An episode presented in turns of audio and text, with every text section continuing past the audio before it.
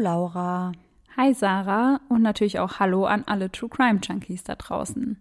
Ja, herzlich willkommen zurück zu Eyes in the Dark. Laura, können wir bitte kurz darüber reden, was ich dir vorhin geschickt habe und was wir vorhin auch schon in unsere Facebook-Gruppe gepostet haben? Ja, ich bin immer noch mega, mega schockiert. Ja, ich auch. Und ich glaube, ihr da draußen wisst wahrscheinlich nicht, über was wir gerade sprechen. Und deswegen, Sarah, würdest du noch mal kurz erklären, was da passiert ist? Es geht um den russischen YouTuber Reflay. Und ich weiß nicht, ob ihr schon davon gehört habt, aber er hat seine schwangere Freundin bei Minusgraden in Unterwäsche, also sie hatte wirklich nur Unterwäsche an, ausgesperrt auf dem Balkon und hat währenddessen weiterhin seinen Livestream angehabt. Also anscheinend zeigt er sich da öfter, während er Online-Casino spielt. Und auf jeden Fall lief das auch die ganze Zeit weiter, während seine Freundin anscheinend mehrere Stunden auf diesem Balkon stand, bei Minusgraden. Und sie muss auch gebettelt haben, dass er sie wieder reinlässt, aber er hat sie einfach nicht reingelassen. Und nach ein paar Stunden hat er sie dann irgendwann wieder reingelassen und hat die Tür geöffnet. Aber da war seine schwangere Freundin halt einfach schon bewusstlos, weil sie so unterkühlt war und letztendlich stirbt sie tatsächlich auch an diesen Folgen. Und man sieht das einfach das ganze Video lang. Also er kommt auch nicht auf die Idee, diesen Livestream zu beenden, sondern lässt die Kamera die ganze Zeit weiterlaufen. Selbst als die Sanitäter dann kommen und nach seiner Freundin schauen, laufen die Kameras immer noch und letztendlich wird sie dann auch für tot erklärt. Live vor der Kamera, das muss man sich mal vorstellen. Es ist so krank einfach. Ich finde das so abartig. Vor allem, als wir dann die Gründe dafür gelesen haben, also was die Gründe gewesen sein sollen. Ja, genau. Also da gibt es ja unterschiedliche Beiträge momentan. Ein paar Quellen lassen vermuten, dass es wohl so war, dass einer der Zuschauer quasi ihm Geld geboten hat, damit er seine Freundin aussperren würde. Und da geht es jetzt auch nicht um krank hohe Summen, obwohl auch keine Summe der Welt das rechtfertigen Ja. würde. Aber es geht um, um die 1000 Euro. Die andere Vermutung ist, seine Freundin Valentina hatte wohl Probleme mit dem Darm. Also sie hatte wohl eine Darmerkrankung. Und er wollte sie dann bestrafen und hat sie deswegen ausgesperrt. Und in einigen Berichten heißt es ja sogar, dass er sie ausgesperrt hat, damit sie nicht stinkt. Es ist so abartig einfach. Da fehlen einem so die Worte. Ich finde das auch so krank. Wie kommt man denn auf sowas? Und welche Leute schauen sich das auch noch an, dass eine schwangere Frau bei Minusgraden in Russland Ja. ausgesperrt wird? Ja, ich kann mir das auch gar nicht erklären. Ich war so schockiert vorhin, als ich das gelesen habe.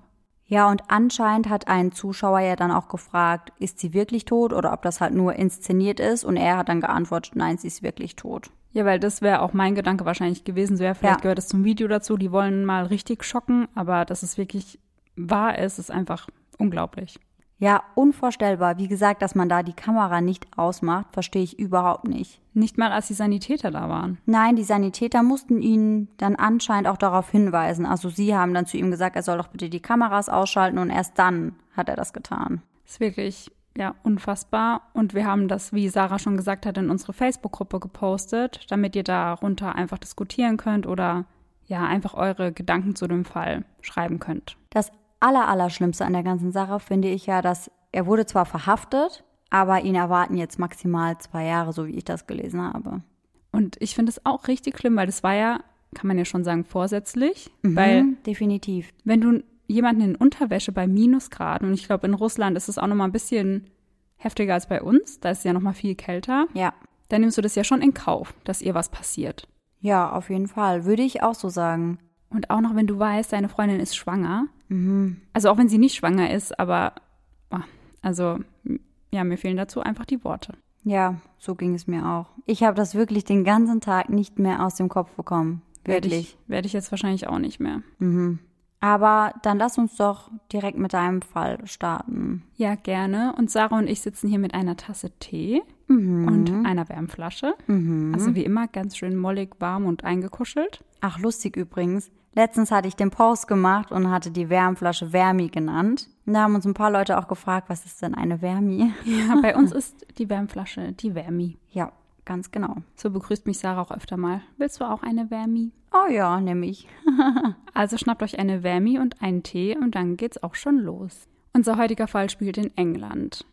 Ashley Hall ist 17 Jahre alt und lebt mit ihren drei Geschwistern und ihrer Mutter in Darlington in England. Darlington ist eine Stadt mit ungefähr 106.000 Einwohnern und befindet sich relativ im Norden Englands. Ashley ist die älteste der vier Kinder. Ihre Schwestern sind sieben, fünf und zwei Jahre alt. Und daher hilft Ashley ihrer Mutter viel im Haushalt und unterstützt sie einfach. Sie und ihre Mutter sind die allerbesten Freundinnen. Ashley ist sehr tierlieb. Ihr ganzes Leben hat sie auch selbst Haustiere, meist eher kleinere, wie zum Beispiel Hamster, aber sie liebt alle Arten von Tieren. Generell ist sie aber ein ganz typischer Teenager, hängt viel mit ihren Freunden rum, redet über Jungs und chattet über Facebook nonstop mit ihren Freundinnen. Und ich erinnere mich da damals bei uns an SchülerVZ. Ich war nicht so aktiv auf SchülerVZ, Nicht? muss ich gestehen. Mhm. für mich war Gar das nicht. der absolute Wahnsinn.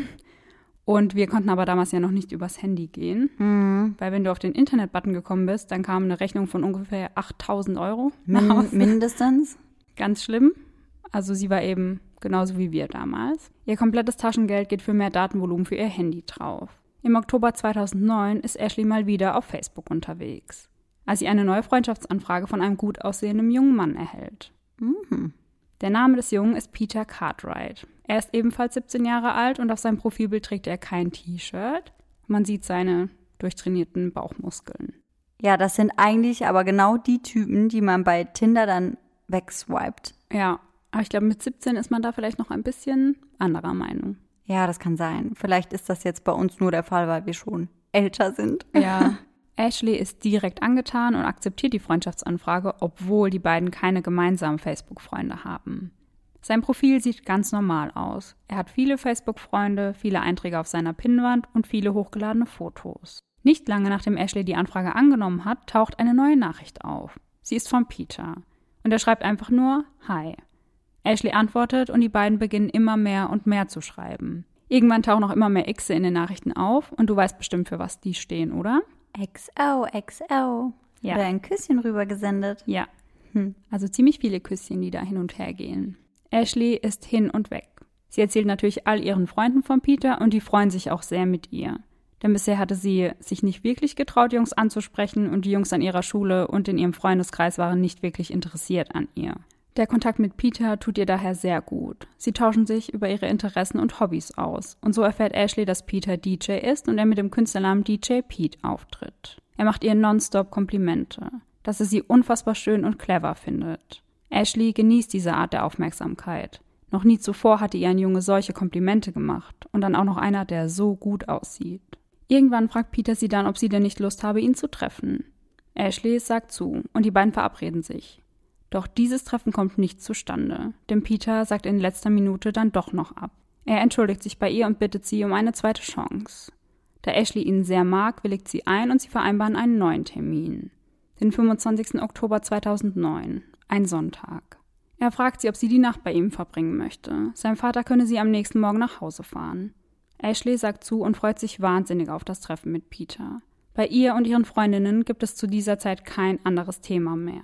Am 25. Oktober ist es dann soweit. Ashley verbringt den ganzen Tag damit, sich zurechtzumachen und ihre Sachen zu packen. Sie ist richtig gut gelaunt und freut sich wahnsinnig auf das Treffen. Peter hatte ihr gesagt, dass sein Vater kommen wird, um sie abzuholen, da er selbst noch kein Auto fahren kann. Sie vereinbaren, dass Ashley am nächsten Tag um 10.30 Uhr wieder zu Hause sein soll. Also kurze Zwischenfrage.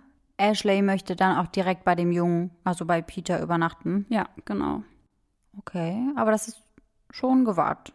Ja, aber ich glaube, dass man mit 17 da vielleicht noch nicht so skeptisch ist, wie wir das jetzt vielleicht sind. Ja, kann gut sein. Da denkst du vielleicht noch nicht dran, was alles passieren könnte. Ja, da bist du ein bisschen naiver und Ja. vielleicht auch ein bisschen leichtgläubiger. Ja.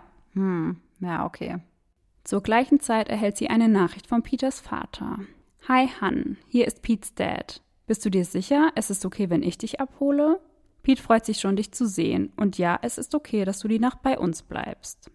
Er schreibt Hi Han Ja, für Honey. ja, genau.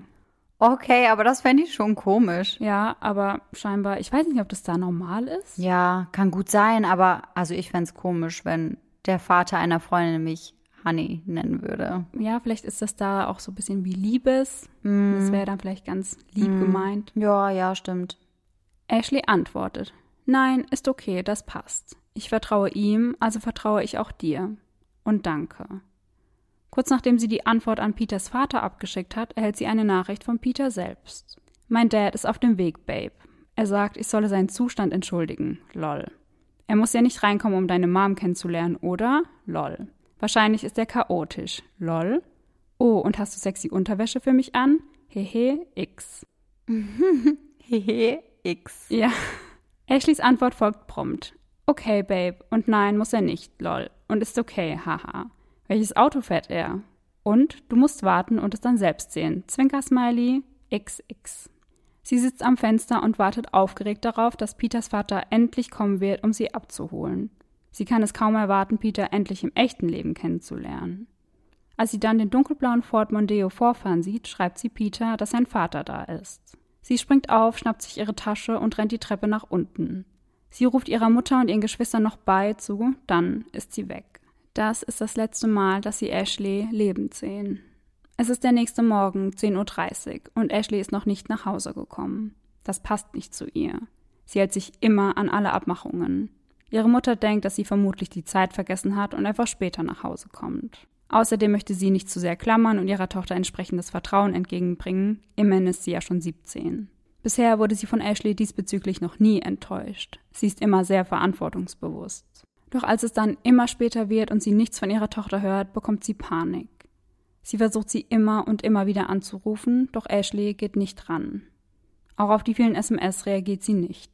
Daraufhin kontaktiert sie Ashleys Freundinnen und fragt, ob sie etwas von ihr gehört haben. Doch nichts. Sie können ihrer Mutter jedoch sagen, dass sie sich am Abend zuvor mit einem Jungen verabredet hat. Andrea ist verwundert. Ihr gegenüber hat Ashley nie von einem Jungen gesprochen. Sie erzählen sich doch sonst immer alles, und Lügen ist eigentlich gar nicht ihr Ding. Daher geht sie auf die Facebook-Seite ihrer Tochter und stößt auf das Profil von Peter Cartwright. Allerdings haben die beiden nur privat geschrieben, sie haben sich also nichts auf die Pinnwand gepostet oder sich irgendwo markiert warum er ihr auch nicht direkt auffällt. Mhm, ja. Immer wieder wählt sie die Nummer ihrer Tochter, ohne Erfolg. Sie hofft immer noch, dass Ashley einfach die Zeit vergessen hat, jede Minute die Haustür aufgeht und sie sich entschuldigt, dass sie sich nicht früher gemeldet hat. Beim 30. Versuch, gegen 19 Uhr ihre Tochter anzurufen, nimmt endlich jemand ab. Kurze Erleichterung, doch dann der Schock. Es ist nicht ihre Tochter am anderen Ende der Leitung, sondern ein Polizist. Der Polizist fragt, mit wem er denn gerade spricht. Andrea sagt, dass sie Ashleys Mutter ist. Kurze Stille. Dann sagt der Beamte, wir haben das Handy ihrer Tochter im Auto eines Mannes gefunden, den wir heute früh festgenommen haben. Andrea ist verwirrt. Warum hat sich Ashley nicht schon gemeldet, als sie ihr Handy verloren hat? Gegen 23.30 Uhr stehen zwei Polizistinnen vor Andreas Tür. Sie treten ein und sagen ihr, dass sie sich besser setzen solle, und in diesem Moment ahnt Andrea, was los ist denn das kennt sie aus einigen Filmen und Serien. Sie presst ihren Kopf zwischen zwei Kissen und sagt, ich möchte es nicht wissen, ich möchte nicht zuhören, bitte sagt es nicht, bitte erzählt es mir nicht. Die Polizistinnen sagen daraufhin, es tut uns leid, aber wir haben eine Leiche gefunden. Oh Gott, wie schlimm das ja. sein muss. Andrea fragt dann, ob es sich dabei um ihre Tochter handelt. Wir wissen es noch nicht genau, sie muss noch identifiziert werden. Und das muss die Mutter dann übernehmen? Eigentlich ja, aber es macht ihr Vater für sie, okay. weil sie es nicht schafft. Ja, verstehe ich total. Sie sagt, sie schafft es einfach nicht, ihre Tochter so zu sehen. Mhm. Das kriegt man ja auch nie wieder aus dem Kopf, mhm. dieses Bild. Und so ist Ashleys Großvater derjenige, der sie dann identifiziert. Und es ist Ashley. Ja. Hm. Ashley starb nur eine Stunde, nachdem sie am Abend zuvor das Haus verlassen hat. Ihr Körper wurde vollständig bekleidet in einem Feld in der Nähe von Sedgefield gefunden, 32 Kilometer von Darlington entfernt. Ashley ist mehrmals vergewaltigt worden und ist letztendlich erstickt. Der Fund ihrer Leiche ist jedoch nicht zufällig passiert. Die Beamten wussten auch gar nicht, dass Ashley vermisst wird und haben sie auch nicht gesucht. Ihr Mörder selbst hat den Mord gestanden und die Beamten zum Leichenfundort gebracht. Am 27. Oktober wird der Mann bereits verhaftet, allerdings nicht wegen des Mordes, sondern weil er gegen die Auflagen verstoßen hatte, welche er als registrierter Sexualstraftäter erfüllen muss. Und aus diesem Grund wurde landesweit nach seinem Auto gefahndet. Weißt du, gegen welche Vorschriften er verstoßen hat? Ja, da kommen wir nachher nochmal drauf. Mhm, okay. Aus seiner Zelle ruft er dann einen Polizisten zu sich und sagt, ich habe gestern Abend einen Menschen getötet, ich muss mit jemandem vom CID darüber sprechen und CID steht für Criminal Investigation Department. Der Beamte sagt, okay, alles klar, komm mit mir vor zu meinen Kollegen. Dort hängen Kameras. Diese Aussage muss aufgezeichnet werden. Gesagt, getan. Die beiden laufen gemeinsam nach vorne und der Polizist sagt, Okay, erzähle ihnen, was du mir gerade in der Zelle erzählt hast. Der Mann dreht sich zu den anderen zwei Polizisten und wiederholt. Ich habe letzte Nacht jemanden getötet und ich muss jemandem vom CID erzählen, wo sich die Leiche befindet. Die Polizistin wiederholt seine Worte und fragt ihn, ob das alles so korrekt ist. Er bestätigt das. Und dieses Video gibt es auch im Internet zu sehen, wie er das gesteht. Das werden wir euch auch wieder in die Infobox packen. Der Mann, der gerade den Mord gestanden hat, ist der 32-jährige Peter Chapman. Er ist der Mann hinter dem Facebook-Profil Peter Cartwright. Ein paar Wochen bevor er Ashley zu Hause abholt, zieht er genau die gleiche Masche bei einer 15-Jährigen ab. Auch sie schreibt er via Facebook mit demselben Profil an und verabredet sich mit ihr auf einem Parkplatz. Als das Mädchen sieht, dass in dem Auto, welches Peter als seines beschrieben hat, ein deutlich älterer Mann mit Brille sitzt, rennt sie weg. Mm, und deswegen dieses Mal dann die Masche mit Mein Vater holt dich ab. Genau, weil er hat sich dann überlegt, okay, wie bringe ich die Mädchen dazu, in das Auto zu steigen, ja. wenn sie sehen, dass da nicht der gut aussehende 17-jährige Peter sitzt. Ja, Und ja, so klar. kam die Idee mit dem Vater. Dafür legt er sich extra ein zweites Handy zu. So kann er Ashley dann eben von zwei verschiedenen Handys ausschreiben, einmal als Vater und einmal als 17-jähriger Peter. Und dieses Handy bedeutet für ihn eine Riesenausgabe, denn er hat keinen Job und auch kein Zuhause. Allerdings schläft er nicht auf der Straße, sondern meistens in seinem Auto und ab und zu in einem Hotel. Was genau sich während der Autofahrt zwischen Ashley und ihm abspielt, weiß man nicht. Nur, dass Peter mit ihr zu einem Feld fährt, in dem später dann auch die Leiche entdeckt wird. Dort angekommen zwingt er sie auszusteigen, bindet ihre Hände und Füße fest und zwingt sie ihn oral zu befriedigen. Anschließend klebt er ihr den Mund zu, zieht ihr die Hose runter und vergewaltigt sie.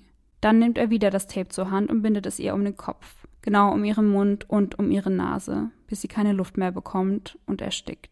Dann entfernt er das Tape von ihrem Körper, legt ihren leblosen Körper etwas außer Sichtweite, steigt in sein Auto und fährt los. Er fährt die ganze Nacht durch, denn er ist bereits wieder auf dem Weg, um sich mit dem nächsten Mädchen zu treffen. Glücklicherweise schnappt, wie wir wissen, die Polizei ihn dann am frühen Morgen und verhaftet ihn. Nach seinem Geständnis durchsuchen die Beamten sein Auto. Dort finden sie das Tape, an dem noch die Haare von Ashley kleben. Zudem ihr Handy und ihre gepackte Tasche. Dann finden sie noch den Karton einer leeren Tape-Rolle. Das heißt, er hat für Ashley eine komplette Tape-Rolle benutzt. Gott, da ist ja wie viel Meter von Tape dann? Ziemlich viel. Also klar, man weiß ja nicht, ob er es vorher schon benutzt hat und ein bisschen Ja. was gefehlt hat, aber er hat schon sehr, sehr viel benutzt. Dann finden sie noch ein benutztes Kondom, welches er in den CD-Player gepresst hat. Wo ich mich frage, ob er das gemacht hat, um es zu verstecken. Aber ja, weiß man nicht so genau. In den CD-Player vor allem. Ja. Sie durchsuchen ebenfalls seinen Laptop, welcher überraschenderweise gestohlen ist. Dort finden sie hunderte Bilder von leicht bekleideten oder ganz nackten Teenagern. Er hatte sie alle über Social Media angeschrieben, ihr Vertrauen gewonnen und sich dann diese Fotos schicken lassen. Weiter finden sie zahlreiche Chatverläufe, in denen sich Peter mit Dutzenden weiteren Mädchen in den kommenden Wochen verabredet hat. Zur Polizei sagt er, er musste es einfach gestehen. Er wollte sie dort nicht so zurücklassen. Viele Quellen sagen, dass Ashley ihn an seine Ex-Freundin erinnert hat, und das soll ihn so wütend gemacht haben, dass er sie eben töten musste. Doch was ist Peter überhaupt für ein Mensch? Er wird von seinen Großeltern in Stockton-on-Tees aufgezogen. Warum ist allerdings nicht bekannt, also man weiß nicht, ob seine Eltern ihn einfach nicht wollten oder ob sie irgendwie verunglückt sind.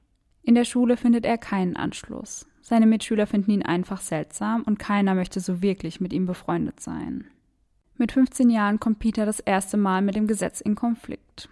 Er wird eines sexuellen Übergriffs beschuldigt, doch die Anklage wird fallen gelassen. Nur vier Jahre später wird er beschuldigt, ein Mädchen vergewaltigt zu haben. Und dabei handelt es sich um eine Freundin von ihm. Die beiden kennen sich bereits einige Jahre und vertrauten einander. Doch auch in diesem Fall wird die Anklage fallen gelassen. Warum, ist nicht bekannt. Noch im gleichen Jahr kommt Peter aufgrund der Vergewaltigung von zwei Prostituierten zum ersten Mal ins Gefängnis. In beiden Fällen hat er die Frauen entführt, sie gefesselt, ihnen ein Messer an die Kehle gehalten und sie vergewaltigt. Nach der Vergewaltigung hat er beide Frauen noch ausgeraubt. Die Taten fanden im Abstand von zwei Tagen statt. Als er die zweite Frau entführt, fährt er rund 30 Kilometer mit ihr durch die Gegend und später sagt sie, dass sie aufgrund dessen eben dachte, dass er sie auch töten wird. Er erzählt ihr jedes Detail über die Vergewaltigung, die er zwei Tage zuvor begangen hat. Und dass ihr genau das gleiche bevorsteht. Das Auto, in dem er die beiden Frauen entführt, ist wieder gestohlen, was seine Haftstrafe noch verlängert. Er wird zu sieben Jahren verurteilt, muss allerdings nur fünf Jahre davon tatsächlich absitzen. 2001 wird er entlassen und offiziell als Sexualstraftäter registriert. 2002, im Alter von 27, zieht er nach Liverpool und lebt dort gemeinsam mit seiner Freundin und ihrem kleinen Sohn. Als sie dann jedoch herausfindet, dass er ein vorbestrafter Sexualstraftäter ist, flippt sie zu Recht völlig aus und schmeißt ihn im hohen Bogen aus dem Haus. Sie schreit ihn an, er solle sich hier nie wieder blicken lassen. Ab diesem Zeitpunkt geht es für Peter wieder steil bergab, denn von da an lebt er in seinem Auto und hat auch keinen Job mehr. Er begeht einige Diebstähle, um sich über Wasser zu halten. Noch im selben Jahr wird er erneut verhaftet, wieder wegen Vergewaltigung und Raub an einer Prostituierten. Im Jahr 2003 wird er erneut für genau die gleiche Tat festgenommen, beide Anklagen werden jedoch wieder fallen gelassen. Aber weiß man denn, warum diese Anklagen wieder fallen gelassen wurden? Weiß man nicht. Also ich konnte dazu zumindest nichts finden. Also entweder haben die Frauen die Anzeigen zurückgezogen Mhm. oder vielleicht gab es auch einfach nicht genug Beweise. Auch möglich. Im Jahr 2004 muss er für anderthalb Jahre ins Gefängnis, da er gegen die Regeln des Sexualstraftäterregisters verstoßen hat. Und zwar, jetzt kommen wir dazu, was du vorhin gefragt Ah hast. ja, mhm. Er muss sich immer bei der Polizei melden, wenn er umzieht. Aber das hat er nicht getan, Okay. weil er hat ja erst bei seiner Freundin gelebt und ab da dann eigentlich ja nur noch in seinem Auto.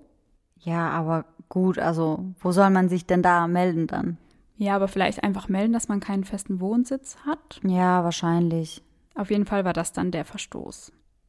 Er schafft es dann sogar an einem Computerkurs teilzunehmen, welcher in einer Schule stattfindet, was ich ja auch schon unfassbar finde. Und zur etwa gleichen Zeit findet er auch eine neue Partnerin. Gemeinsam ziehen sie in ein Haus, doch auch diese Beziehung hält nicht lange. Und jetzt kommt's. Das Haus eines Nachbarn wurde angezündet, nur einen Tag nachdem Peter eine Diskussion mit ihm gehabt hat. Hm. Verdächtig. Ja, also er wird dafür nicht belangt, weil er flieht, Mhm. aber jeder geht davon aus, dass er es getan hat, allein auch, weil er einfach flieht.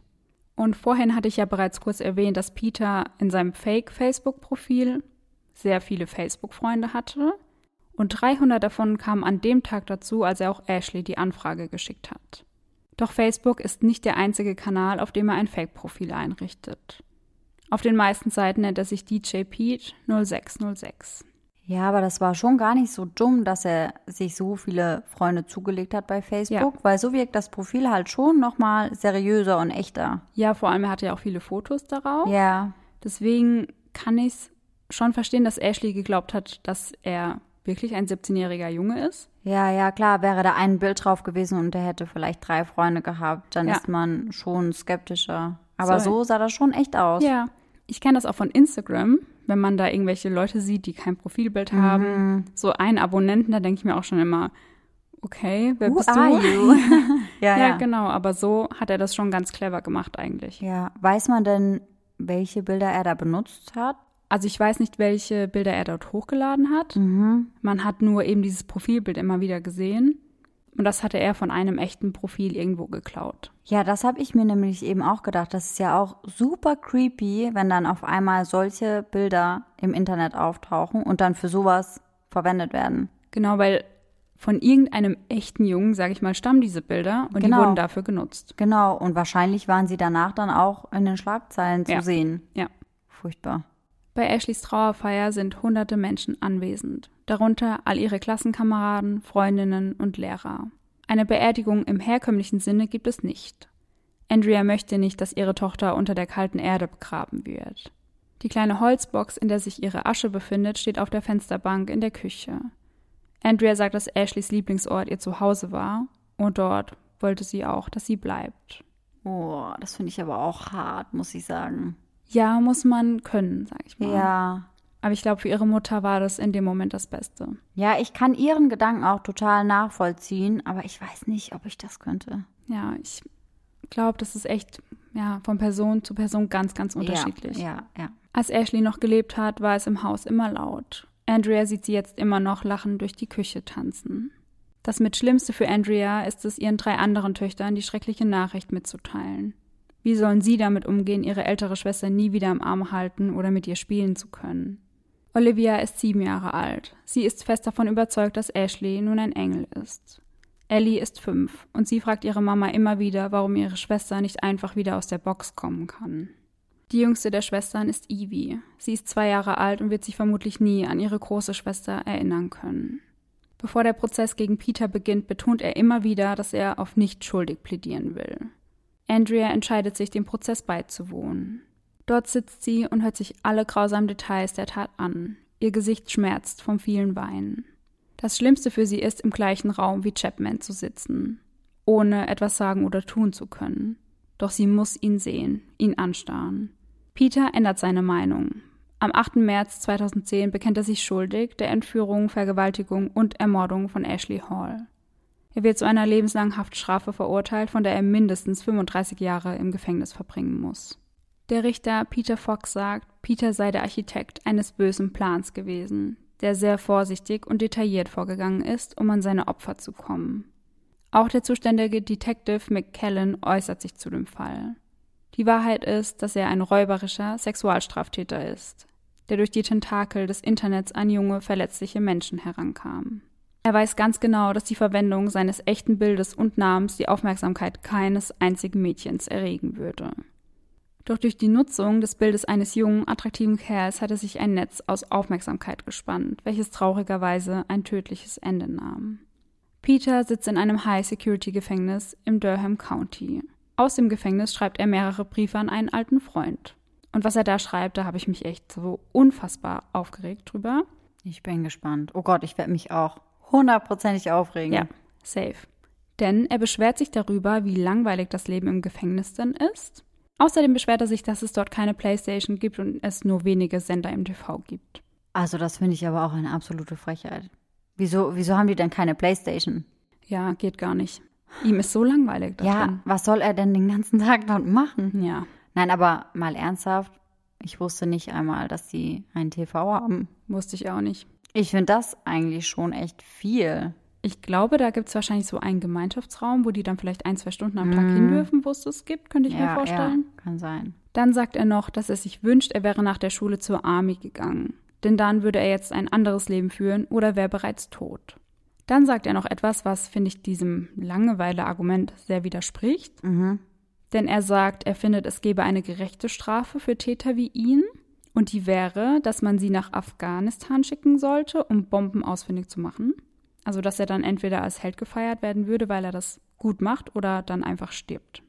Ja, da merkt man aber auch wieder voll, dass er ein extremes Geltungsbedürfnis hat. Ne? Ja. Also, so sieht ihn halt niemand als Held an und so schaut niemand zu ihm auf und dann würde er sich eher in diese Gefahr begeben, als weiterhin ein Niemand zu sein. Ja, und als weiterhin vor Langeweile da im Gefängnis rumzusitzen. Mhm. Verrückt. Und Ashleys Mom sagt, sie würde sich wünschen, dass er genau das machen müsste. Sie sagt, das Leben der anderen ging weiter, doch meins blieb stehen. Es gibt so viele Fragen, die ich Chapman gerne stellen würde. Warum hast du sie nicht gehen lassen? Sie hätte sich irgendwann von der Vergewaltigung erholt. Warum musstest du sie töten? Sie war ein liebevolles, barmherziges Mädchen mit einer großen Zukunft. Andrea muss die Stelle, an der sie ihre Tochter gefunden haben, mit eigenen Augen sehen. Ihr Körper wehrt sich, möchte sich nicht bewegen. Sie stellt sich vor, wie Ashley geschrien hat, wie viel Angst sie gehabt haben muss.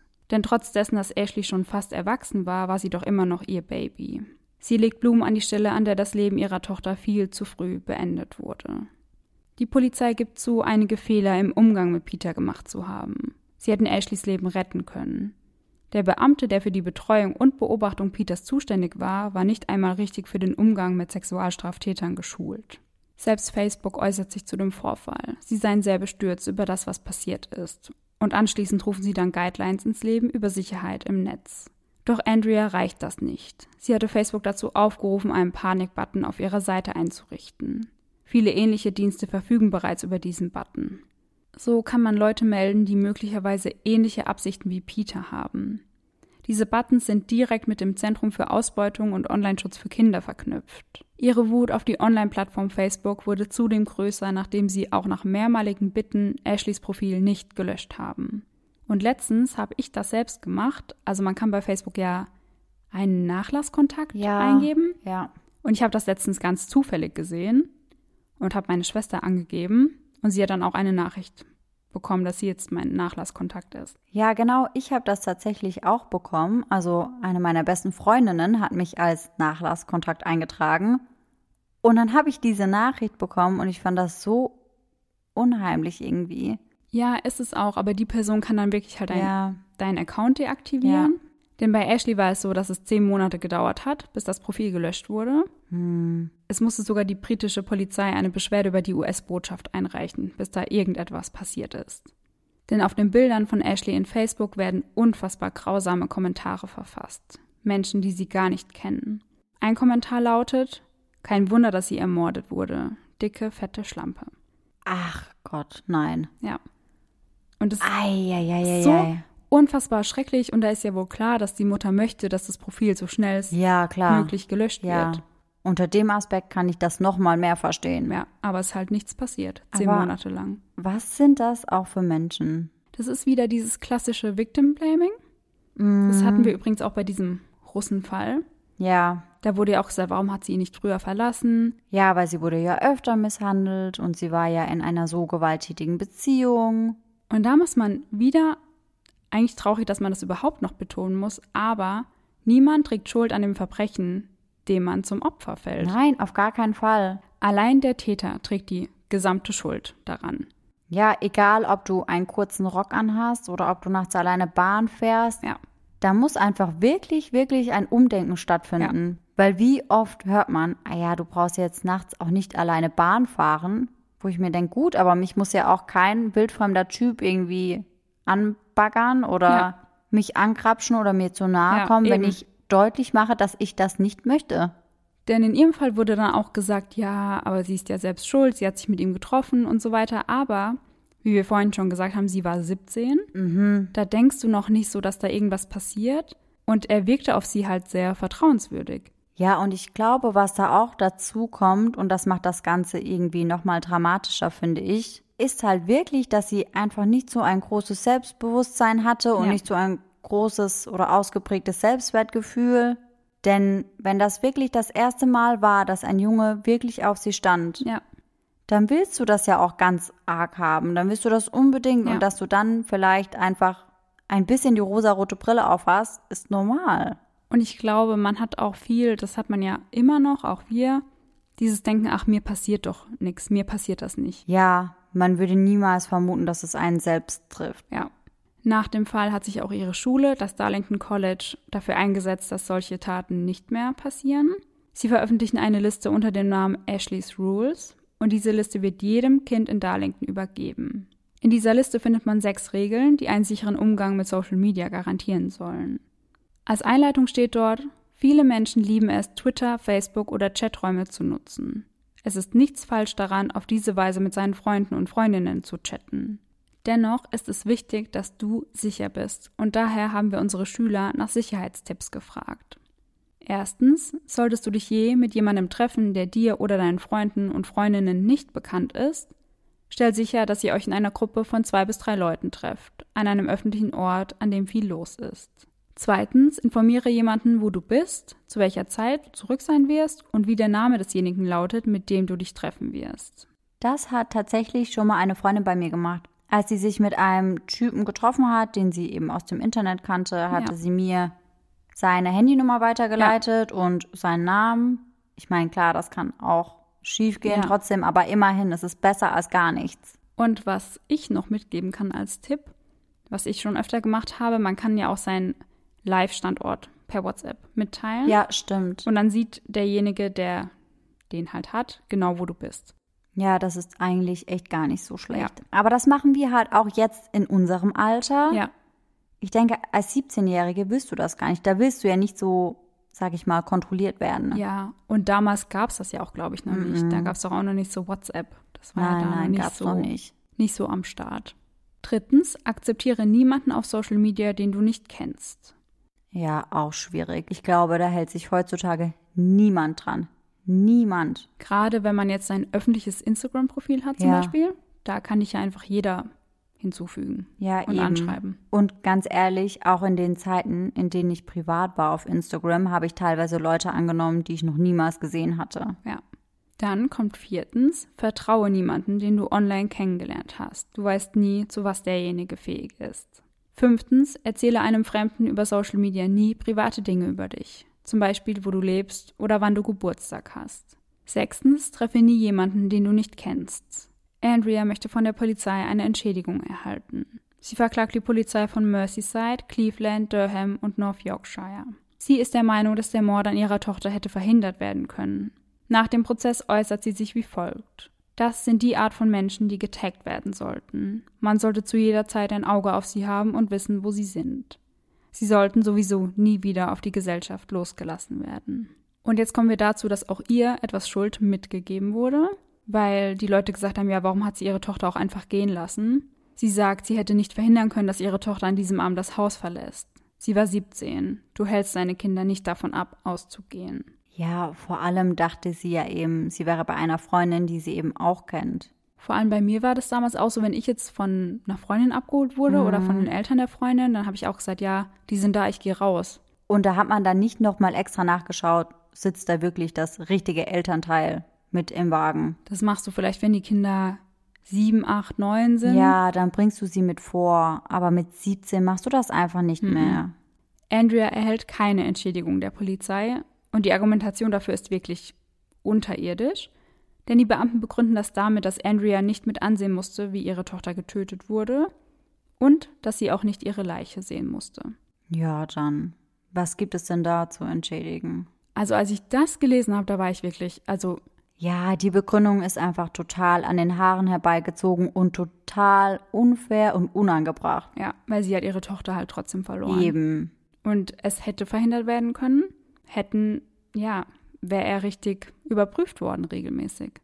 Weil die Beamten haben da ja echt selbst einige Fehler zugegeben. Ja, sie haben das total schleifen lassen, weil sonst hätten sie ja auch gewusst, dass er keinen festen Wohnsitz mehr hat, ja, zum genau. Beispiel. Zum Schluss sagt Andrea noch, dass sie es besser hätte verstehen können, wenn Ashley aufgrund einer Krankheit verstorben wäre. Doch dass ihr Leben von jemand anderem genommen wurde, sei unerträglich. Nachts kann sie kaum schlafen. Sobald sie die Augen schließt, sieht sie Ashley, sieht sie schreien und sie sieht Chapman. Ein oder zweimal hat sie Ashley bei sich an der Bettkante sitzen sehen. Sie trug ihren Lieblingsschlafanzug, der weiße mit den Teddys darauf, und sie lächelt. Sie sagt, ich liebe dich, Mama. Es tut mir leid. Andrea antwortet, es gibt nichts, wofür du dich entschuldigen musst. Und ich liebe dich auch. Hm, was ein schlimmes Ende. Ja, ich war auch, also es gibt ja mittlerweile viele Fälle, bei denen ich etwas, ja, weinen musste bei der mhm. Recherche und das war auch einer davon. Hast du geweint? Mir sind ein paar Tränchen gekullert. Ja. Oh je. Ja, aber kann ich verstehen, total. Weil man kann sich da auch wieder sehr gut reinversetzen, wie man mit 17 war und dass man, sie hat sich so gefreut, dass sich endlich ein Junge für sie interessiert ja. und dann passiert sowas mit ihr. Ja. Ja, sie hat das alles super leicht genommen, hat sich einfach unendlich auf dieses Date gefreut ja. und hat sich da gar nichts Schlimmes bei gedacht und dann sowas. Das ist wirklich auch für die Mama ein ganz, ganz schrecklicher Verlust. Ja, definitiv. Vor allem, wenn dann noch Vorwürfe aufkommen, wie sie sei mitschuld ja. daran. Und ich glaube, es gibt für Eltern nichts Schlimmeres, als wenn dein Kind vor dir stirbt. Ja. Und dann auch noch durch so ein Gewaltverbrechen. Mhm. Das hätte verhindert werden können. Ja. Wir sind wie immer auch wieder gespannt, was ihr zu der Story sagt. Meint ihr wirklich, die Polizei hätte, wenn sie richtig reagiert hätte, den Mord verhindern können? Oder glaubt ihr, es wäre so oder so dazu gekommen? Könnt ihr uns ja wieder gerne auf Instagram schreiben. Ja, und was mich auch interessieren würde, denn er hat ja eine Haftstrafe bekommen, bei der er mindestens 35 Jahre ins Gefängnis muss. Ja. Und als er verurteilt wurde, war er doch 32 ja. oder 33. Mhm. Heißt, er hat ja die Möglichkeit, schon wieder rauszukommen. Ja. Und ich frage mich wirklich, ich meine, er hat ja wiederholt Frauen vergewaltigt. Ja. Sollte so eine Person die Möglichkeit bekommen, nochmal rauszukommen? Ja, das ist auch immer sehr interessant. Da gehen die Meinungen ja auch immer stark auseinander. Weil ich meine, wenn er rauskommt, ist er zwar 67, aber wer sagt denn, dass es dann nicht mehr möglich ist, müsste, sich ein neues Opfer zu suchen ja. und vielleicht wieder sexuell straffällig zu werden? Da müsste man wahrscheinlich härtere Maßnahmen einleiten, also dass er einfach viel stärker kontrolliert wird. Ich meine, bis er dann rauskommt, gibt es da vielleicht auch ganz andere Methoden, die es heute noch gar nicht gibt. Ja, ich finde das einfach nur kritisch, weil ich mir überlege, stell dir mal vor, er sitzt jetzt seine 35 Jahre ab, ja. kommt dann raus und dann vergewaltigt und tötet er deine Tochter. Ja. Wow. Also dann ist er wirklich, das kann man ja dann gar nicht mehr nachvollziehen, warum diese Person wieder raus durfte. Ja. Sehr, sehr schwieriges Thema. Also lasst uns gerne mal wissen, was ihr darüber denkt. Ihr findet uns, wie gesagt, bei Instagram unter eisendedark.der Podcast und auf Facebook haben wir unsere Eisende Dark Gruppe. Da könnt ihr auch gerne beitreten und euch über eben diese Themen austauschen. Wir freuen uns schon auf euch. Yay! Wir sind mittlerweile über 400 Mitglieder in der Gruppe. Ja, das ging voll ab. Es ging richtig fix. Ja, aber ich habe auch alle Leute, die ich kenne, eingeladen gefühlt. Aber es haben nicht alle angenommen. So, hallo Leute, wenn ihr euch angesprochen fühlt und dann noch eine offene Einladung von mir habt, bitte nehmt die an. Ja. Ich Naja. habe nicht so viele Leute eingeladen. Ich dachte, ich will euch nicht penetrieren. Ich habe meine ganzen Freunde mit eingeladen. Ach so. Natalie und so habe ich alle mit eingeladen. ja, so. Alles rein, alles rein in die Facebook-Gruppe, bitte. Und jetzt sind wir auch schon wieder bei der Gruselgeschichte. Und heute ist sie wieder mal nicht von mir, sondern von einer ganz lieben Hörerin, von der Luisa. Liebe Luisa, ich bin sehr gespannt auf deine Story. Ich habe sie mir noch nicht durchgelesen, aber die Bilder sehen auf jeden Fall schon mal vielversprechend aus. Die Geschichte heißt Der Todesschreck. Vor einem Jahr stand ich um 8 Uhr abends in der Dusche, weil ich mich seit zwei Wochen nicht geduscht hatte. Aha, Luisa. Ich sang gerade ein Lied. Dann hörte ich ein Stöhnen. Ich wusste aber nicht, woher das Stöhnen kam. Ich machte mir keine Gedanken darüber. Plötzlich klapperte es aus dem Abflussrohr. Dann spürte ich eine knochige Hand, die mich fasste. Ich wollte schreien, aber ich bekam keinen Ton heraus. Dann drehte ich mich um und wollte gucken, was da war. Ich sah ein Skelett, das mit Blut beschmiert war. Es flüsterte mir zu. So sei deine Familie verflucht. Es geht ja direkt richtig los hier. Mhm. Dann löste sich das Skelett einfach in Luft auf. Ich war fertig mit dem Duschen und ging ins Bett. Das Geschehen erzählte ich aber niemanden. Ich wollte lieber erst einmal eine Nacht darüber schlafen. Am nächsten Tag wachte ich gut gelaunt auf und fuhr mit dem Fahrrad in die Schule. Ja, so als wäre nichts gewesen. auf dem Weg zur Schule musste ich durch einen Wald fahren. Gerade war ich am Anfang des Waldes, da schleifte etwas über meinen Kopf. Es war ein Ring mit einem behaarten Monsterfinger, der mit einem Nagel durchstochen war. Aber ich nahm meinen ganzen Mut zusammen und fuhr weiter. Doch plötzlich stockte mir wieder der Atem. Ich sah einen toten Jungen mit einem Beil im Hals. Also ihr müsstet gerade Sarahs Gesicht sehen. Ich bin schockiert. Da gibt's auch wirklich einfach ein Bild zu. Also es gibt wirklich diesen toten Jungen mit dem Beil im ja, Hals wahrscheinlich. Ja, brutal. Weiter geht's. Er lag mitten auf meinem Weg. Erst jetzt erkannte ich, dass der Junge, der da lag, mein Bruder war. Jetzt fiel mir das Skelett von gestern ein. So sei deine Familie verflucht, hatte es gesagt. Und schon hatte das erste Pech begonnen. ja, könnte man Pech nennen. Ich nahm meinen Bruder auf den Gepäckträger und fuhr nicht in die Schule, sondern so schnell es ging nach Hause.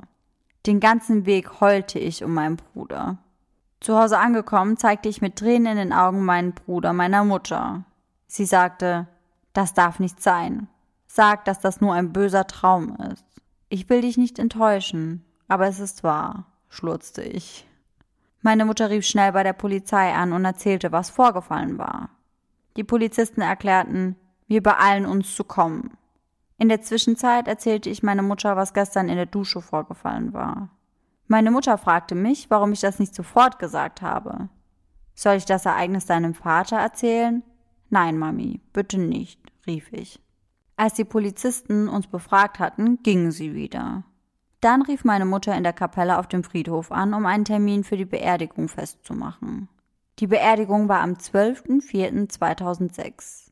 Das war, Schrägstrich, ist mein Geburtstag.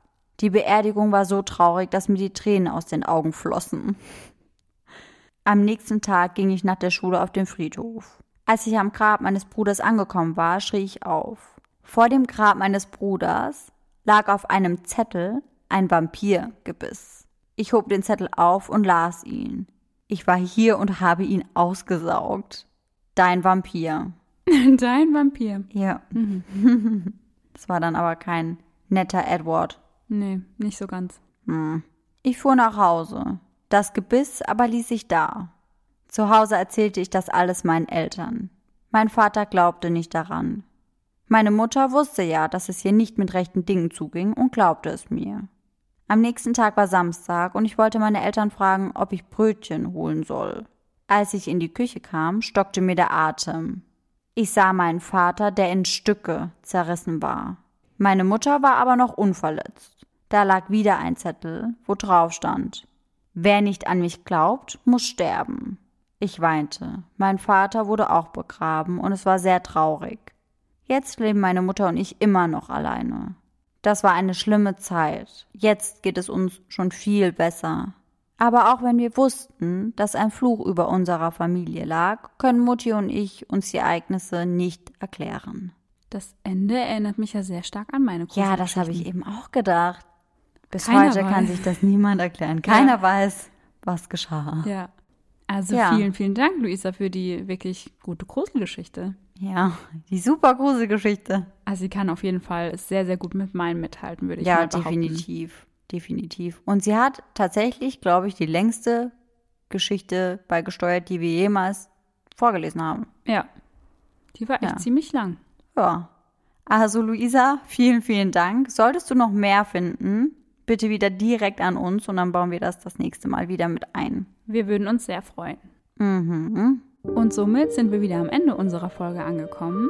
Dann hoffen wir, dass ihr alle nächsten Sonntag wieder mit dabei seid und bis dahin schöne Träume. Bis dann. Tschüss! Tschüssi.